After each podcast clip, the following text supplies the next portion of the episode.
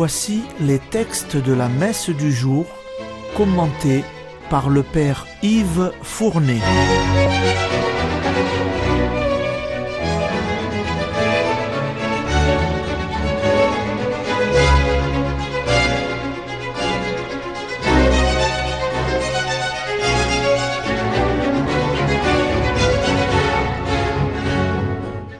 Bonjour, chers auditeurs et auditrices de Radio Maria.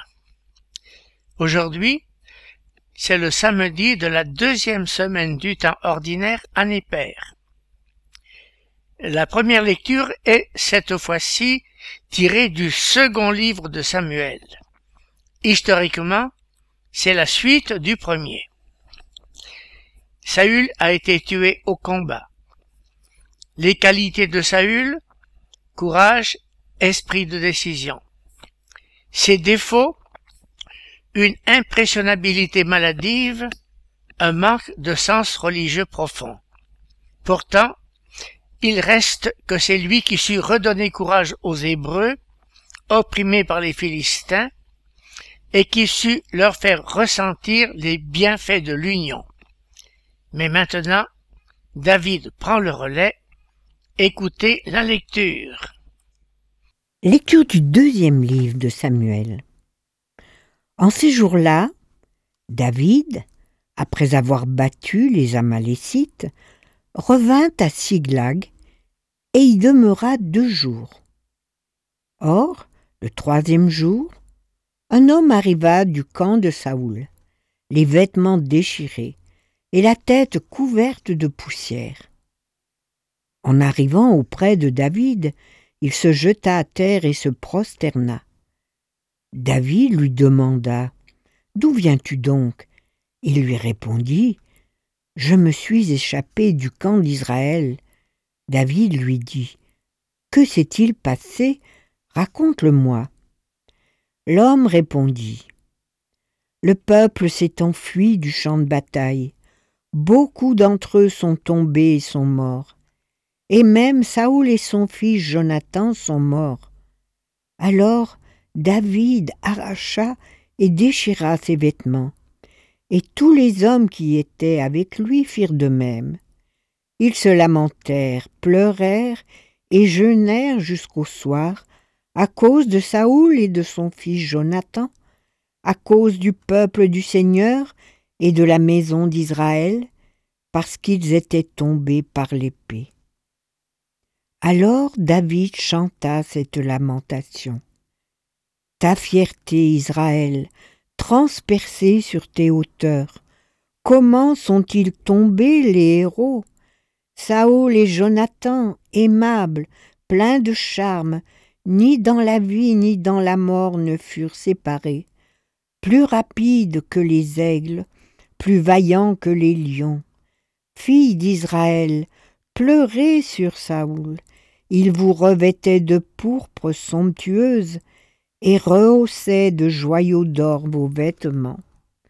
Comment sont-ils tombés les héros au milieu du combat? Jonathan, transpercé sur les hauteurs. J'ai le cœur serré à cause de toi, mon frère Jonathan. Tu étais plein d'affection pour moi, et ton amitié pour moi était merveille plus grande que l'amour des femmes. Comment sont-ils tombés les héros? Comment ont-elles disparu les armes du combat?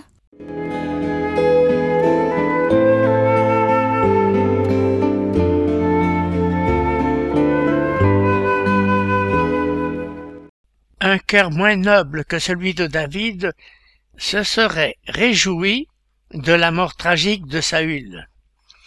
Tout au contraire. Lorsque la nouvelle lui parvint, il prit le deuil de son persécuteur, et il fit éclater sa profonde douleur dans une élégie d'une rare élévation qu'il vous faut lire dans le deuxième livre de Samuel au chapitre premier. Complainte magnifique et poignante. C'est maintenant l'évangile il est tellement court, deux versets seulement, que je reprendrai l'évangile d'hier avec celui d'aujourd'hui. Dans celui d'hier vendredi, Saint Marc nous a montré Jésus montant sur la montagne et appelant avec solennité, retenez bien l'expression, ce qu'il veut. Nous retiendrons que le désir d'être apôtre ne se revendique pas, avis aux contestataires du sacerdoce. Jésus les choisit et institue ainsi le groupe de, des douze qui doivent, continue-t-il, être avec lui et être envoyés par lui pour proclamer le royaume. Saint Marc les cite chacun par leur nom et certains d'entre eux reçoivent un nom nouveau, signe de la transformation radicale de leur vie. À Simon, il donne le nom de Pierre et à Jacques et Jean le nom de fils du tonnerre. Écoutez maintenant la lecture de l'évangile d'aujourd'hui. Il comporte deux versets seulement. Écoutez l'évangile.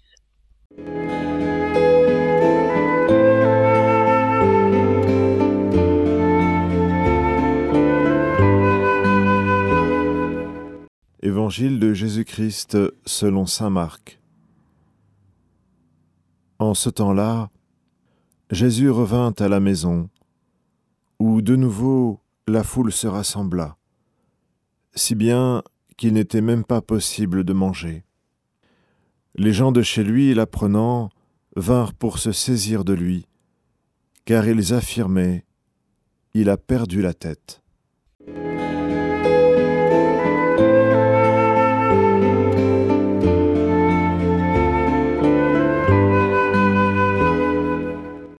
Je pense que cette lecture, tout comme moi, vous a laissé perplexe. Que signifie donc ce texte qui nous semble bien étrange? J'en ai trouvé l'explication chez le célèbre père Lagrange, un de nos plus grands exégètes. Écoutez-la.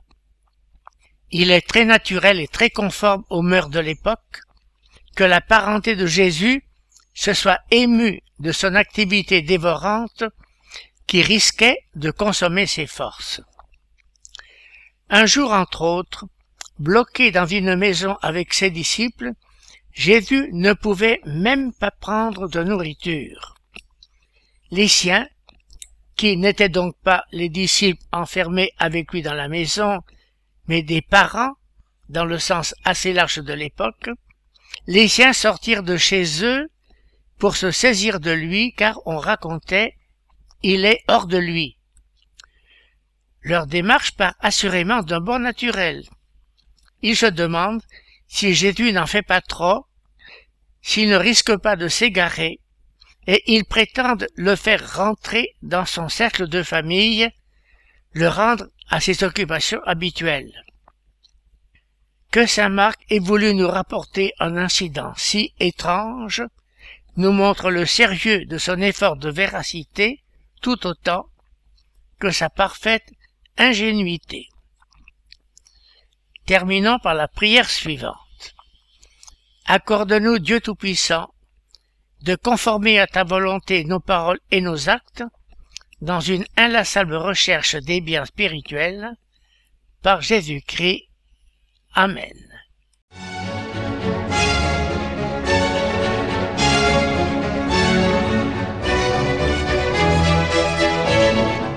Vous venez d'entendre les textes commentés par le Père Yves Fournet.